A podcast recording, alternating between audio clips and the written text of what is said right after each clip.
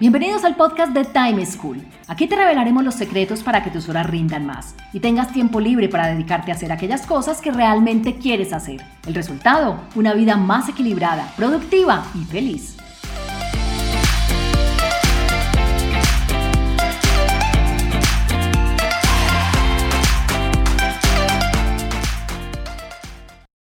Hola, soy Juan Pablo Lema, un inquieto por la productividad y un estudioso del manejo del tiempo. Bienvenidos a un nuevo capítulo del podcast de Time School, la plataforma integral de conocimiento para aumentar la productividad y aprovechar mejor el tiempo. En nuestro episodio de hoy hablaremos sobre el manejo del WhatsApp, esta herramienta de comunicación que pasó de ser un aliado de la productividad a ser un gran tormento para la mayoría de las personas.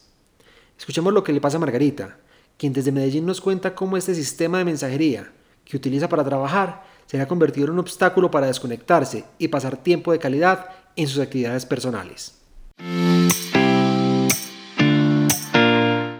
Hola, soy Margarita de Medellín.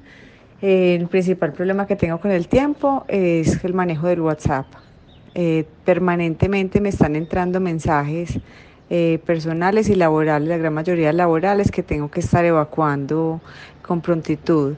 Eh, y eso me consume día y noche, lo que hace que pues, el tiempo y la calidad, la diferenciación entre trabajo y tiempo personal, pues se me mezclen. Y si no respondo a tiempo, también entonces pierdo oportunidades de trabajo con clientes de responderles como en el menor tiempo posible pues, sus necesidades.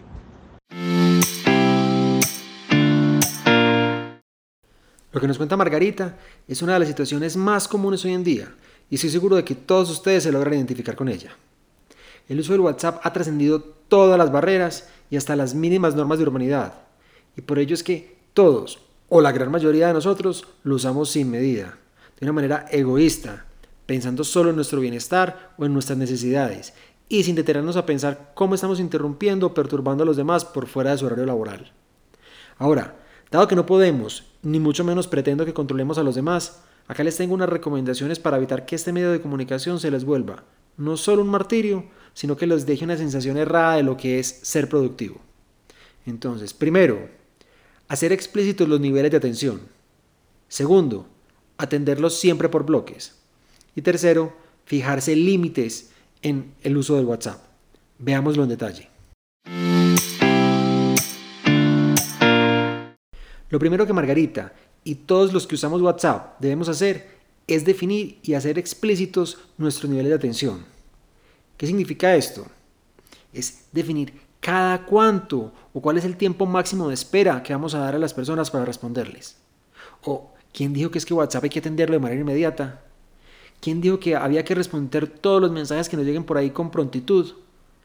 ¿Quién dijo que eran dos, tres segundos escasos que le teníamos para poder responder un mensaje que nos llega? ¿O para recibir uno cuando nosotros somos los que lo enviamos? Nadie. Esto es una suposición nuestra, esto es un mito, esto es una leyenda urbana. No debemos ni dar ni esperar respuesta inmediata a los mensajes de WhatsApp. Nosotros debemos definir nuestro propio ritmo de respuesta. Nosotros debemos definir esa medida que vamos a utilizar, si va a ser media hora, una hora, dos horas. Y no solo definirlo, sino comunicárselo a nuestros clientes, a nuestras familias, en fin, a todas las personas con las cuales interactuamos por WhatsApp. Podemos también plasmarlo en el estado y notificar ahí cuánto es el tiempo de espera o el tiempo de respuesta que estamos dando. También debemos dar canales alternativos de atención para que las personas tengan cómo comunicarnos de una manera más pronta cuando de verdad necesitan que atendamos algo de manera inmediata o de manera urgente. Normalmente para temas urgentes no se el WhatsApp, se debe utilizar el teléfono. Entonces, habilitemos el teléfono para temas específicos. Digamos, miren, si es para el tema A, B o C, en lugar de escribirme por WhatsApp, por favor llámenme para poderlos atender de manera más pronta. O indiquemos que si es algo que no puede esperar ese tiempo de respuesta que hemos definido para WhatsApp, por favor nos den una llamada. Inclusive esto aplica para todo el mundo, hasta para los comerciales. Los comerciales que creen que es que si no atiendo de manera inmediata me voy a perder una oportunidad. Realmente están subestimando la calidad y los beneficios que tienen su producto o su servicio. Somos mucho más que una respuesta inmediata. Tenemos mucho más valor agregado que dar. Y dar respuestas inmediatas no tiene ningún beneficio, ni para ustedes ni para quien lo recibe, porque se va a mal acostumbrar y no siempre se lo vamos a poder volver a dar.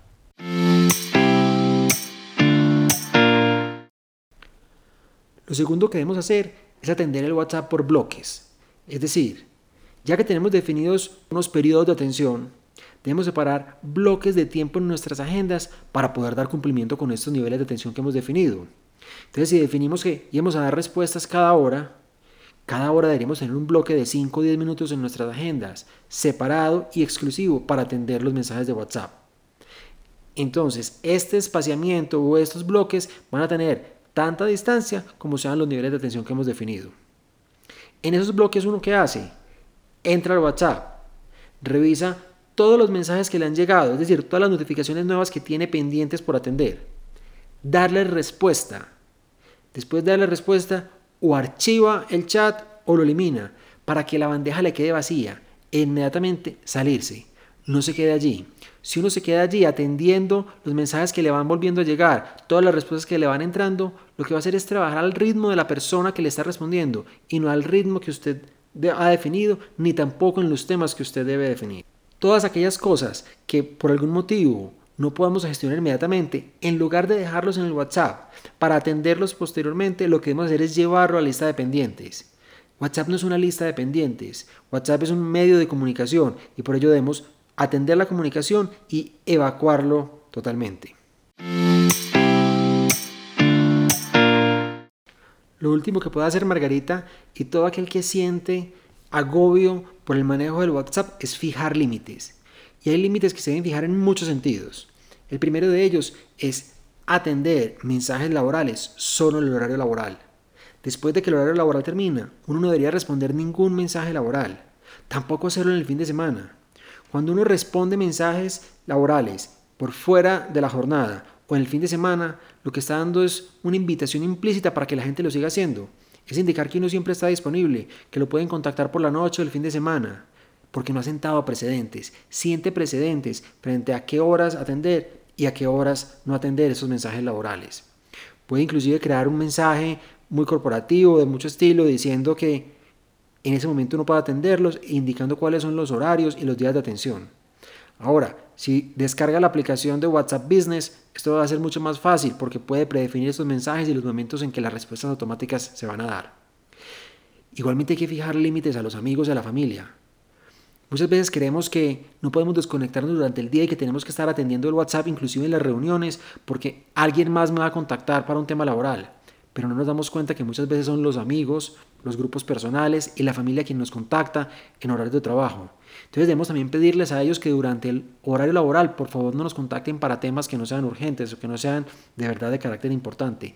Y si lo hacen, no tenemos que responderles, podemos esperar hasta la hora del almuerzo o hasta el final del día para responderles. Igual, así como lo hacemos con los clientes, debemos decirles que si hay algo muy urgente que no puede esperar, en lugar de mandármelo por WhatsApp, nos llamen para poderlo atender. Concluyendo, manejar el WhatsApp de una manera que no nos agobie depende totalmente de nosotros. Nadie, absolutamente nadie, tiene suficiente poder como para definirnos a qué ritmo trabajar, a qué ritmo atender los mensajes que nos lleguen, excepto nosotros mismos. Así que al atender el WhatsApp recuerden siempre, primero, hacer explícito los niveles de atención o tiempos de respuestas que van a dar. Segundo, atenderlo por bloques, en lugar de atender uno a uno los mensajes que vayan llegando según reciban las notificaciones. Tercero, fijar límites para los horarios y temas de atención, tanto personal como laboralmente. Pónganlas en práctica y no pierdan de vista que si algo nos interrumpe más de tres veces no es una interrupción, sino una elección o decisión nuestra. Eso es todo por hoy. Los espero en un próximo capítulo con más recomendaciones para que aumenten su productividad. Chao.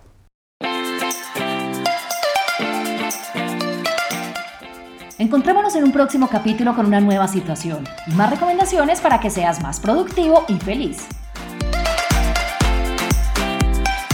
Recuerda enviarnos los audios con tus preguntas, dudas e inquietudes al WhatsApp en Colombia 321-700-4810 por correo electrónico a podcast.timeschool.com.